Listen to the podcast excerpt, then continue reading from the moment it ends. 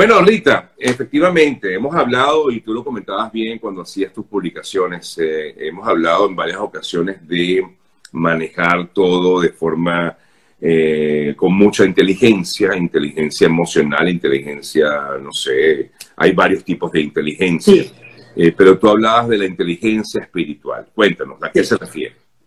Fíjate, como acabamos de terminar esta celebración que comenzó en la cuaresma, ¿verdad? Hace 40 días venimos reflexionando sobre esto, ayer domingo de Pascua, de Resurrección. Dije, este es un tema buenísimo para, para todos los que se conectan hoy en la mañana, que es la inteligencia espiritual. Y fíjate, la inteligencia actual es el manejo de nuestras capacidades y conocimientos que adquirimos de una forma eficiente, ¿verdad? Luego tenemos la emocional, que es entender cómo gestionar nuestras emociones y la de los demás, porque nosotros, las personas con que interactuamos también vienen full de emociones. Pero la espiritualidad, la inteligencia espiritual es un poquito más profunda y, y, más polémica, porque la gente siempre dice, bueno, pero ¿qué es eso? Eso está asociado a una creencia. Básicamente lo que significa es que nosotros entendamos cuál es nuestro propósito de vida. Nosotros nos pasamos preguntándonos por qué, para qué, para dónde voy, por qué hago esto, qué significado tiene esto. Cuando los seres humanos entendemos claramente nuestro propósito de vida y decimos, mira, yo hago esto porque me gusta enseñarle a la gente, porque a mí me conecto, hago el proceso de coaching porque veo como la gente se mueve del punto A al punto B, mejoran, ya en lo que tú haces tiene un impacto en tu vida y en la vida de la gente que está contigo. Entonces, esas preguntas no son fáciles de contestar, ¿verdad? Esas preguntas de por qué, para dónde voy, por qué me suceden estas cosas, son preguntas que tú dices, wow, no tienen una, una respuesta así como, como las emociones, la tristeza, el odio, etc. Y fíjate que es una tendencia que ya la Organización Mundial de la Salud la define. Y además dice que cuando tú tienes una inteligencia espiritual, que reconoces, que trabajas, que entiendes y respondes a lo que eso significa, ellos dicen que eso tiene un impacto en tu salud mental. Es decir, ya la Organización Mundial de la Salud la reconoce y habla de ella, ya este, la, la Universidad de Harvard tiene ya la clase que tiene que ver con eso, la doctora Garner lo da, y habla de lo que es la inteligencia emocional, eh, espiritual, lo que quiere decir que no está asociado necesariamente a religión. Es esa sensación que tú tienes de que lo que tu propósito de vida tiene un bien mayor y tiene un impacto en tu vida y en la vida de los demás. Muchas veces tú oyes gente que dice, mira, el propósito de este negocio hace dinero. Eso no es un propósito. Eso no es un propósito de vida. Esa es la consecuencia de ser algo que tú amas, que conscientemente, fíjate, conscientemente sabes que tiene un impacto en el servicio, producto que tienes o en lo que tú haces como tu profesión y adicionalmente eso te beneficia a ti. Claro. Por eso cada vez que tú ves a una persona haciendo cosas que tú sabes que no debiera hacer, que ese no es lo que a él le gusta, que está matando un tigre para, tú sabes, para ir más o menos, que le dijo a una persona algo que no es, que no es íntegro, que no está asociado a sus valores y continúa en esa bicicleta montado, esas son las más, las personas más tormentosas que tú vas a conseguir. Entonces la espiritualidad nos permite entender al mundo, a los demás y a nosotros mismos. Y fíjate algo súper importante cuando nosotros estamos claros en nuestra inteligencia espiritual. ¿Qué hacemos nosotros cuando tenemos una pérdida? Empezamos a buscar justificaciones por las paredes, ¿verdad? Sí. Hasta que llega un momento serio en que decimos, está en un lugar mejor. Es mejor, es descansó. Fíjate lo que decimos, descansó. Es decir, en, esta, en este plan en que estamos ahorita, no descansamos parece que nunca él descansó o ella descansó, está en un lugar mejor, desde allá arriba verá, siente paz, todo lo que ese concepto de valor y espiritualidad eh, con lo que hemos creído y nos hace sentir tranquilos. Claro. Cuando aceptas. Eso es correcto, pero fíjate, ¿cómo lo aceptas? ¿Lo aceptas de forma terrenal o lo aceptas de forma espiritual? Claro. Porque hay cosas que tú no puedes contestar. Tú, tú, hay cosas que tú te dices, ¿por qué me pasó esto a mí? Pues no sabemos. Entonces, ¿qué haces? El de allá arriba tiene un propósito que yo todavía no entiendo. Ajá.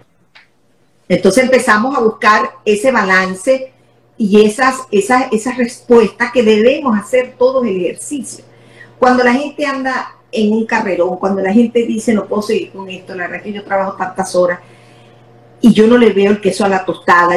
Generalmente lo que tú estás haciendo no está asociado a un propósito de vida, que siempre es un propósito de bien mayor, que tú no has identificado ni has conectado. Siéntate en ese proceso de trabajar tu inteligencia espiritual e identificar si de verdad tú quieres estar ahí. Si de verdad eso es lo que tú estás haciendo. Tú has visto, Sergio, cómo gente cambia de rumbo completamente. Y dice, gente que tú veías montada en una tarima, por ejemplo, el señor Farruco un día despertó y dijo, no escribo más estas letras, no las escribo más, esto no conduce a nada. Él encontró una vida espiritual que le hace pensar que su contenido en sus canciones no tiene un propósito para él. Ahora, te consulto, Rita, ¿cuándo, cuándo en qué momento uno puede definir o, saber cuál es el propósito que uno tiene en esta vida? O sea, no solamente, eh, bueno, sí, el propósito, porque el propósito espiritual está vinculado con tu propósito de vida, con tu, con tu función como en tu profesión. ¿Cómo uno realmente logra, si es que puedes identificar ese propósito? Sí, fíjate, hay muchísimas técnicas. Te voy a decir que hay una eh, que nuestro amigo Yajiro usa mucho en su proceso de coaching, y Ismael Kala también lo usa, que es el Ikigai, que es una técnica japonesa que básicamente es que tú te sientes, porque acuérdate que todo lo que nos hace mover o entender cosas necesita nuestra pausa. Y como hemos conversado aquí, nuestra reunión yo con yo, yo con yo. Es decir, sentarme a escribir, ¿verdad? Eso tiene toda una metodología que te permite a ti ir estableciendo tus prioridades, es que tu propósito de vida hace conexión con tus principios, con tus valores, con tus costumbres, eliminar creencias que tenías implantadas ahí porque te dijeron que eso estaba bien y tú lo seguías haciendo ahí, por, decirte algo. Yo, yo he hecho procesos de coaching donde consigo a gente que es ingeniero porque su papá era ingeniero y el abuelo era ingeniero y todo el mundo era ingeniero y resulta que después que él es ingeniero, después de un tiempo se da cuenta que lo que a él le apasiona es la cocina. Ahí es donde él siente que tiene un impacto, ese es su propósito de vida, enseñar a la gente a cocinar, el placer de disfrutar la comida y en ese momento tú empiezas a sentir esa calma, esa paz. Como una paz, exactamente. Que, se que te nutre internamente. Entonces, ese es un ejercicio que la gente tiene que hacer. Es un ejercicio que la gente tiene que preguntarse, yo estoy donde quiero estar.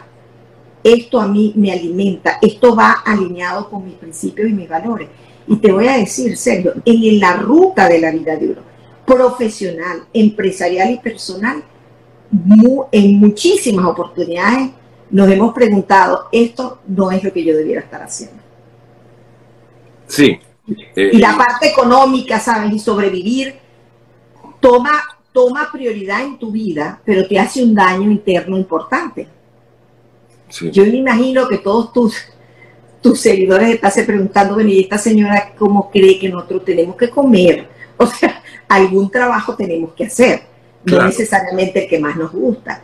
Y yo les contesto a todos ellos lo siguiente. No es que de aquí a lo que termine este programa vamos a salir todos a, tú sabes, escribir, decir, no sigo haciendo esto. No, eso es un proceso, Sergio. Es un proceso en el que tú te comprometes. Y es un proceso que además puede durar bastante tiempo, Rita. Sí. Y es un compromiso contigo mismo. Y ese es el compromiso que nosotros como seres humanos más fallamos. Yo me puedo comprometer contigo a estar aquí todos los lunes contigo. Tengo que comprometerme conmigo a tratar de identificar cuáles son los valores, qué es lo que me da esa calma a mí. Y fíjate, dentro de los beneficios que tiene eso, básicamente es que te permite establecer qué es lo que no es negociable para ti. Tus valores, tus principios. te da un equilibrio entre los miedos, los pensamientos negativos, te ayuda a manejar las pérdidas. Porque como te digo, la espiritualidad tiene que ver también con la capacidad y, el sentimiento de la fe. Y como tú y yo hemos conversado anteriormente, la fe es creer en algo que no ha sucedido y entenderlo. Eh, así nos pasa con las pérdidas, con los miedos, con los pensamientos negativos, cuando tú tienes esa calma y tienes tu inteligencia espiritual gestionada porque sabes tu propósito de vida, sabes el bien que estás causando en tu vida y en la de los demás, lo que hace es que tiene un impacto de bienestar, en ese momento tú vas a, correr mejor. Sí. Aquí te la consulta, Rita, ¿cómo hace el que no siente que está en el lugar correcto, pero necesita seguir allí? Eso está bien, esa es la, posición de, de, yo creo que el 90% de, de, de las personas en el mundo yo le recomendaría ir 100% si, no, si sabes que no es el lugar correcto en este momento, pero necesitas tu ingreso. Empieza desde ya a trabajar identificar qué es lo que verdaderamente te apasiona, porque ahí vas a brillar. ¿Y qué está asociado con ese propósito que tú tienes de vida? ¿En qué quieres impactar a tú? Por ejemplo, si yo pusiera te pusiera a ti de ejemplo, serio, tu propósito todos los días, porque si no lo dedicaras tanto tiempo a esto y tanta investigación, es que la gente esté informada. Nosotros, cuando estamos informados, tomamos mejores decisiones, ¿verdad?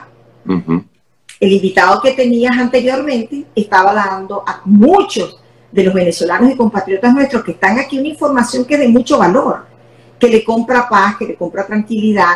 Una, esa es tu propósito de vida. Cuando por lo menos el 1% de tu audiencia sabe lo que puede hacer en materia de una estabilidad migratoria en este país, y tú y yo lo sabemos como inmigrantes la importancia que tiene eso. Eso es un bien mayor. Nadie te está diciendo a ti que lo invites a él. Es que tú sientes que eso tiene un aporte.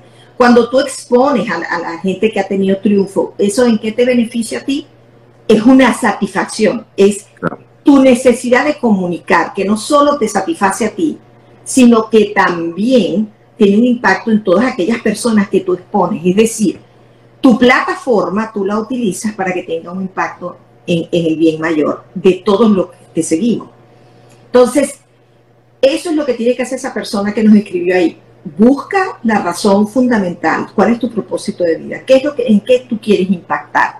¿Qué quieres hacer? Mira, los escritores de libros, ¿qué es lo que ellos hacen cuando hacían todo ese conocimiento en un libro? Los autores nos dan a nosotros herramientas de conocimiento ya eh, eh, bien resumidas, eh, con conclusiones, tomen estas acciones y nosotros nos movemos de allí. Eso tiene un impacto. Los psicólogos, los que se dedican a cualquiera que sea la religión que practican, tiene un, un impacto en la vida de todos aquellos que están ahí. Mira, por cierto, hablando de eso, Rita, que hay una persona que preguntó, ¿cómo puede uno sentirse lleno espiritualmente sin tener que estar en alguna religión? Bueno, cuando tú identificas tu propósito de vida, cuando tú te contestas claramente por qué estoy aquí, por qué hago lo que hago y cuál es el impacto que tiene eso. Y siempre, ¿te acuerdas un día que conversamos y dijimos que siempre por necesidad del ser humano lo que no puede responderse se lo entrega a un, a un ser superior? En el caso nuestro es Dios. En el caso de los budistas, bueno, ellos tendrán, y así sucesivamente. Pero el primer compromiso es con uno mismo y honrarse uno mismo, sus convicciones, sus valores, su, tú sabes, no tener miedo uno de hacerse preguntas a uno mismo